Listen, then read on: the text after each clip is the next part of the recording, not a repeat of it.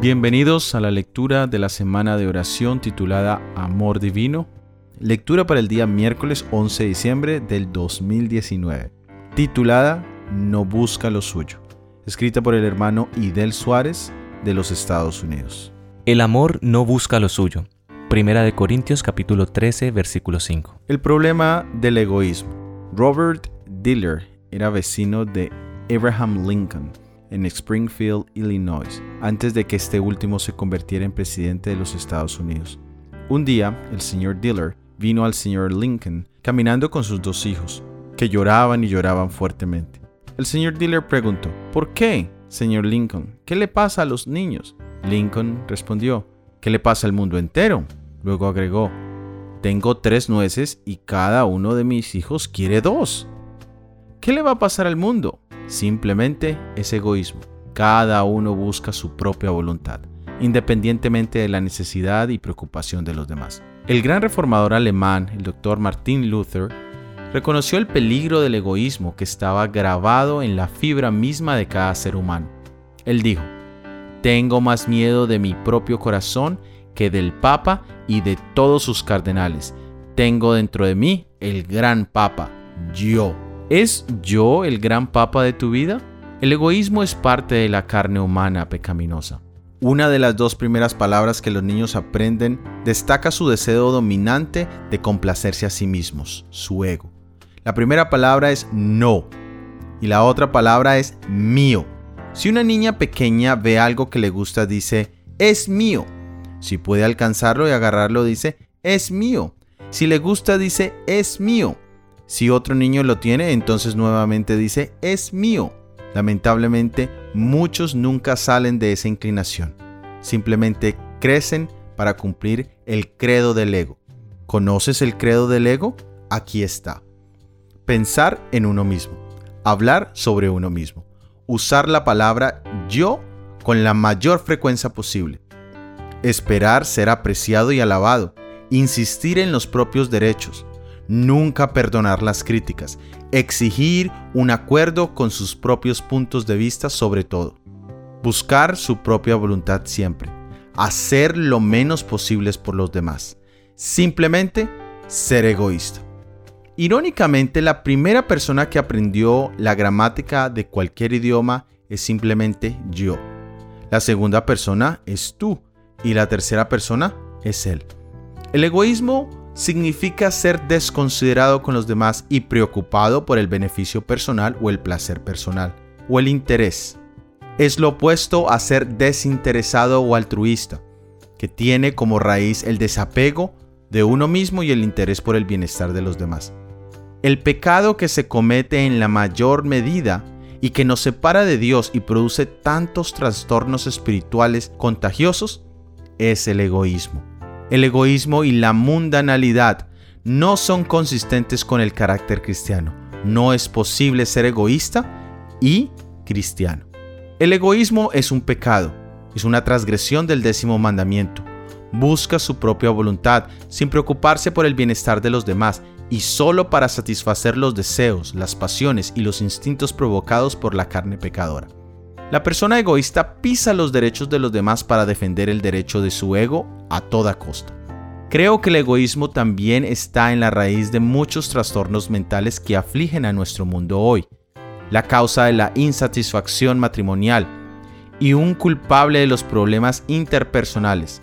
Al menos dos de los criterios de diagnóstico utilizados para evaluar el trastorno de personalidad narcisista están relacionados con el egoísmo. 1. Se aprovecha de los demás para lograr sus propios fines. 2. Falta de empatía. Es decir, esas personas que no están dispuestas a reconocer o identificarse con los sentimientos y las necesidades de los demás. Aquellos que son egoístas continua, consciente o inconscientemente buscan su propia voluntad, interés, deseo y propósito. Por lo tanto, parece haber dos tipos de personas en la Tierra aquellos que continuamente piensan en sus propios derechos y aquellos que continuamente piensan en sus deberes, aquellos que siempre insisten en sus privilegios y aquellos que siempre recuerdan sus responsabilidades, aquellos que siempre piensan en lo que la vida les debe y otros que nunca olvidan lo que le deben a la vida. ¿Cuál es usted? Un nuevo lenguaje y credo. El apóstol Pablo, al escribir a los conversos gentiles en Corinto, conocía sus luchas innatas con el egoísmo. Se estaban demandando unos a otros en el juicio. Estaban cometiendo incesto, hablaban lenguas de galimatías para presumir. Estaban dividiendo la iglesia al ponerse del lado de diferentes grupos como seguidores de Apolos, Cefas o Pablo. Entonces Pablo, en al menos tres lugares en su carta, enfatiza que el cristiano no debe buscar su propio interés a expensas de los demás. En 1 Corintios capítulo 10, versículo 24 nos dice, Ninguno busque su propio bien, sino el del otro. Esta fue una idea novedosa para los griegos. Se les enseñó desde la infancia a obtener ganancias a cualquier costo, incluso si eso significaba deshonestidad en los tratos comerciales. Pablo buscó enseñarles una nueva, mejor, manera más excelente, como nos dice en 1 Corintios capítulo 12 versículo 31. ¿Qué buscamos? Jesús le preguntó a los dos discípulos que lo seguían, ¿qué buscáis? Los inconversos buscan placer, amigos, conveniencia, comodidad, fama, riqueza y honor, pero nosotros como los griegos que vinieron a Cristo, necesitamos decir, ver a Jesús. Del mismo modo, el mundo quiere ver a Jesús en ti. Esto es lo que Pablo quería enseñar a sus amigos corintios y sus compañeros creyentes. Él quería que siguieran el amor de Jesús. En 1 Corintios capítulo 16 versículo 22 nos dice, El que no amare al Señor Jesucristo sea anatema. El Señor viene. En un nivel práctico, los cristianos amorosos y desinteresados recuerdan a los demás en sus oraciones. Oran por sus necesidades, conversión y bienestar. Los cristianos amorosos y desinteresados alaban a Dios, no a sí mismo. En las elecciones eclesiásticas, votan no por sí mismos, sino por los demás con sus fondos contribuyen a las necesidades de los demás, no solo se abastecen a sí mismos. Como la repetición es la madre de la sabiduría, Pablo repitió el, el principio de no busca lo suyo y dio una poderosa prueba cristiana para hacerlo. Citó su propio comportamiento como un ejemplo y la razón para ello, la salvación de las almas. En 1 Corintios capítulo 10 versículo 33 nos dice, Como también yo en todas las cosas agrado a todos no procurando mi propio beneficio, sino el de muchos, para que sean salvos. Pablo en su lenguaje de amor definió el amor como la mayor de todas las virtudes cristianas.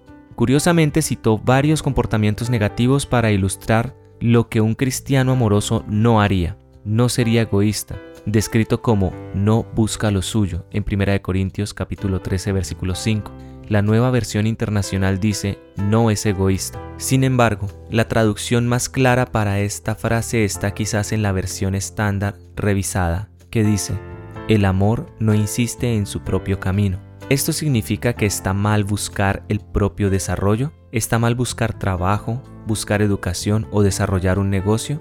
¿Está mal buscar un compañero para el matrimonio? No. Juan Calvino, el gran reformador francés del siglo XVI, aclaró el significado de no busca lo suyo.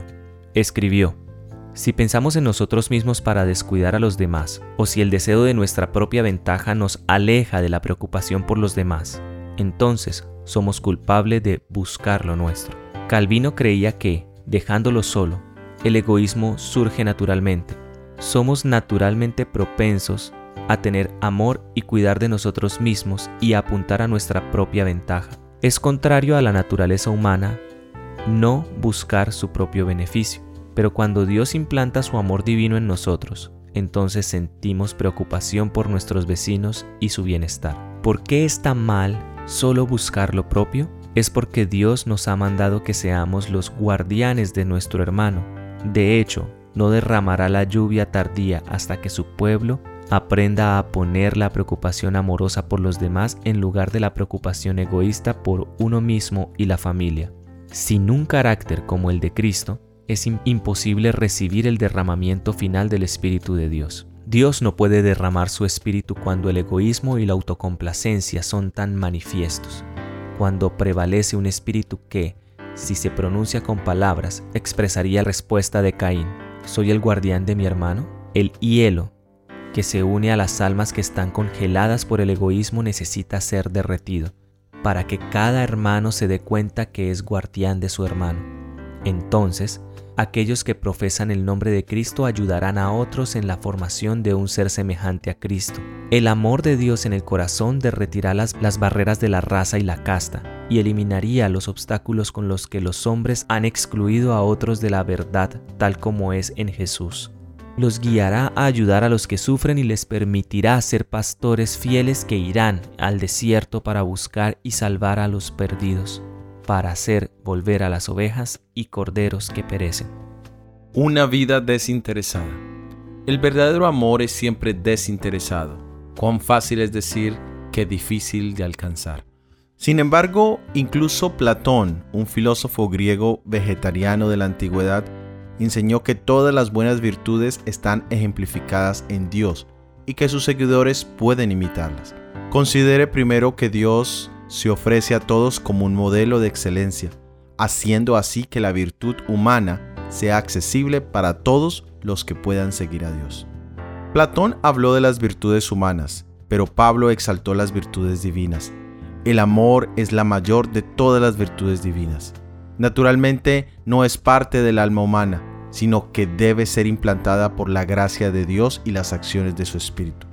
Las semillas del amor se encuentran en el Evangelio de Jesús, que Pablo volvió a contar.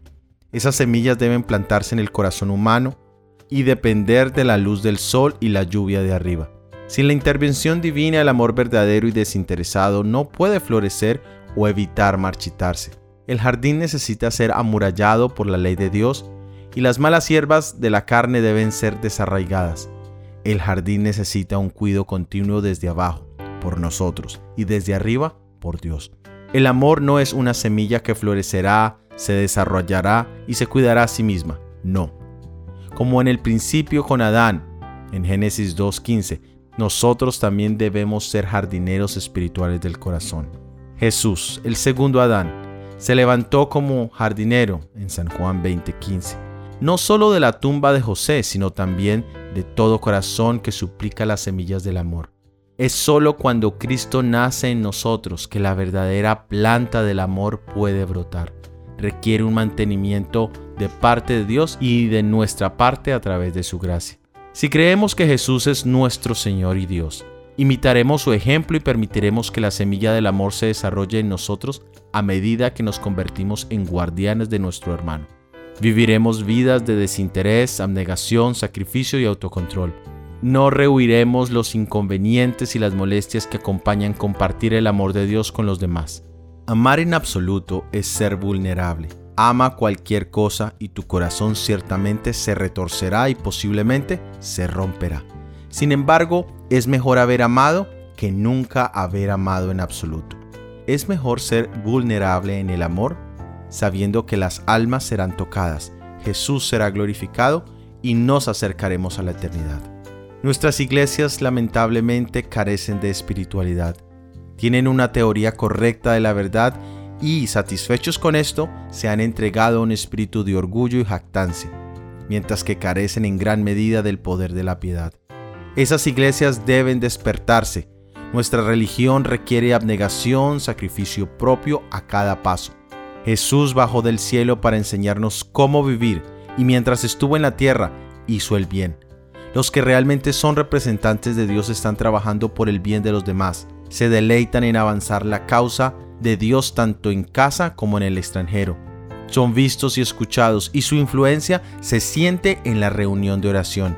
Intentan promocionar el lugar del ministro, cuyas labores no pueden tener, no buscan exaltarse a sí mismos, ni recibir crédito por hacer un gran trabajo, sino que trabajan humildemente, mansamente, fielmente, haciendo pequeños mandados o haciendo un trabajo mayor si es necesario, porque Cristo ha hecho mucho por ellos.